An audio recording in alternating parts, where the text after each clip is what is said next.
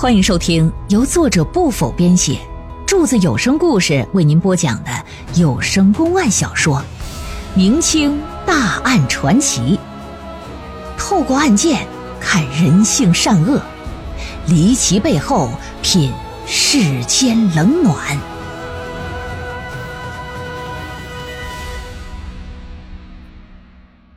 段知县听了也觉得司徒登嫌疑非常大。而且这是一条重要的线索呀，这就火速派人传唤司徒登到县衙问话。对于杀人夺财这事儿啊，司徒登是坚决否认。他说：“请碧媛到家里吃饭喝酒，单纯就是为了可喜可贺的事儿嘛。我俩又是好朋友，我也清楚啊。但是之前三年为了娶媳妇挣钱，那日子过得太清苦了。如今这石红喜儿这么帮他。”苦日子总算熬到头了，那不值得庆贺吗？而且昨天晚上我也喝醉了，直到今天早上我才醒过来。那不嘛，家里我家仆人、我媳妇儿都能给我证明啊。另外，他还表示，虽然说我家不是家财万贯吧，可家境也称得上富裕吧。我不愁吃不愁喝的，我没必要为了区区二三百两银子我就杀人害命吧。老爷，你可得明察，你可得为我洗刷冤屈啊！犯罪嫌疑人家人的证言显然是不能作为证据采信的。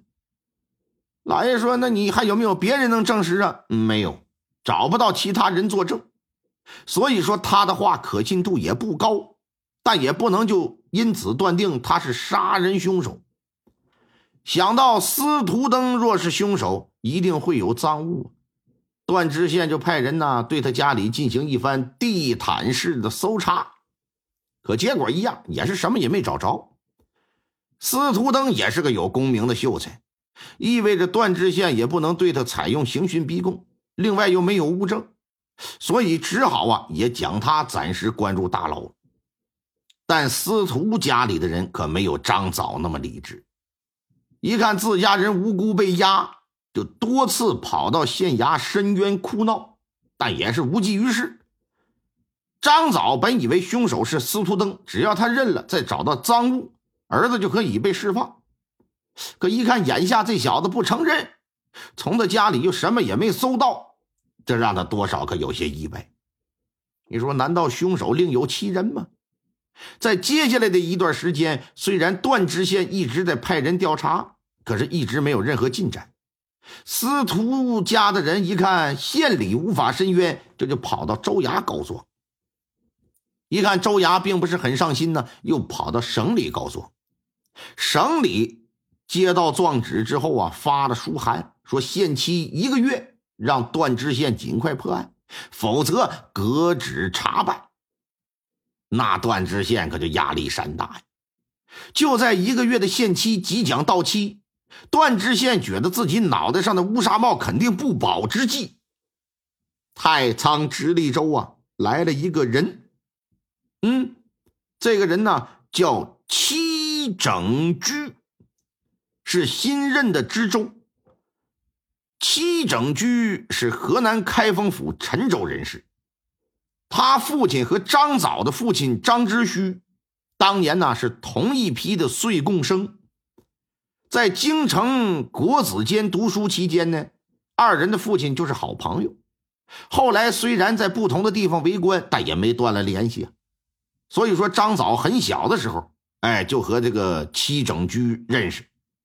由于戚整居要年长于他，俩人就以这个兄妹相称。这戚大人是两榜进士出身，曾在湖南做过七品知县。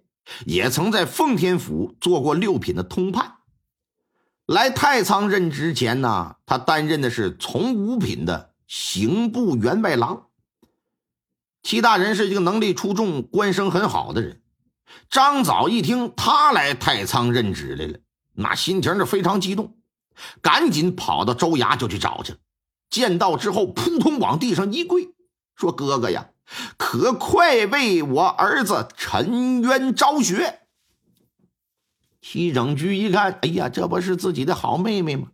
赶紧就给搀起来，说：“怎么了，妹子？发生什么事了？”张嫂就把儿子的事儿汤汤汤说了一遍。事关人命，又是妹子相求，段知县那边又迟迟无法破案。戚大人觉得于公于私，自己都应该过问过问这案子，这就派人呢到镇阳县县衙调来卷宗，在了解案件的基本情况之后，他决定亲自侦办这起案件。对此呢，段知县感动的差点都没哭了。要不是七整局拦着，那就得磕头下跪。因为啥？因为这意味着他的乌纱帽算是保住了。接手案件之后，七整局随即分别审讯了毕源和司徒登。在审讯时，戚大人呢又让他说了一下案发当天打街上见到司徒登开始，一直到夜里回家的整个经过。毕源说完之后，戚大人就问。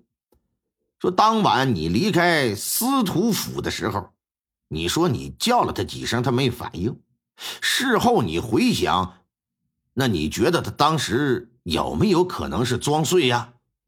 嗯，这个这个学生实在没法确认。不过酒是一起喝的，他喝的也不比我少。他的酒量如何我也清楚，我俩水平上下差不多吧。我要是醉了，按理说他不可能不醉呀。但是后来我醒了，他却没醒，我我也对这事儿现在想想也觉得有些奇怪。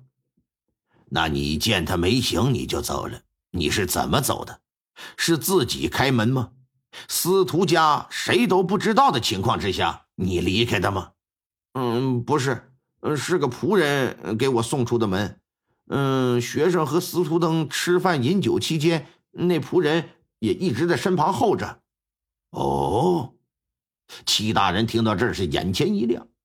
那仆人叫什么名字？嗯，好像好像是叫来财，因为我听司徒登一直这么称呼他。嗯，啊，让衙役把毕元带下去，再把司徒登换上堂来，也让他陈述一下案发当天前后。一直就是说到哪儿呢？从街上遇到这个毕元开始，到第二天自己醒过来的整个经过。司徒登说完之后，齐大人就问：“说你说你第二天醒过来的时候，你是在床上的，那么是谁给你扶到床上的呀？”“啊，是我的妻子和我家里的奴仆。”“啊，那那奴仆是谁呀？”“啊，叫来财，在我家已经干了十多年了。”嗯，那当天晚上你和毕元一起吃饭饮酒，来财是一直在旁边吗？啊，是啊，一直在旁边伺候局啊。嗯，齐大人又是点了点头，让衙役也把司徒登带下堂去，随即呢叫来几个衙役，让他们出去对来财进行暗查，并且叮嘱啊，查的越详细越好。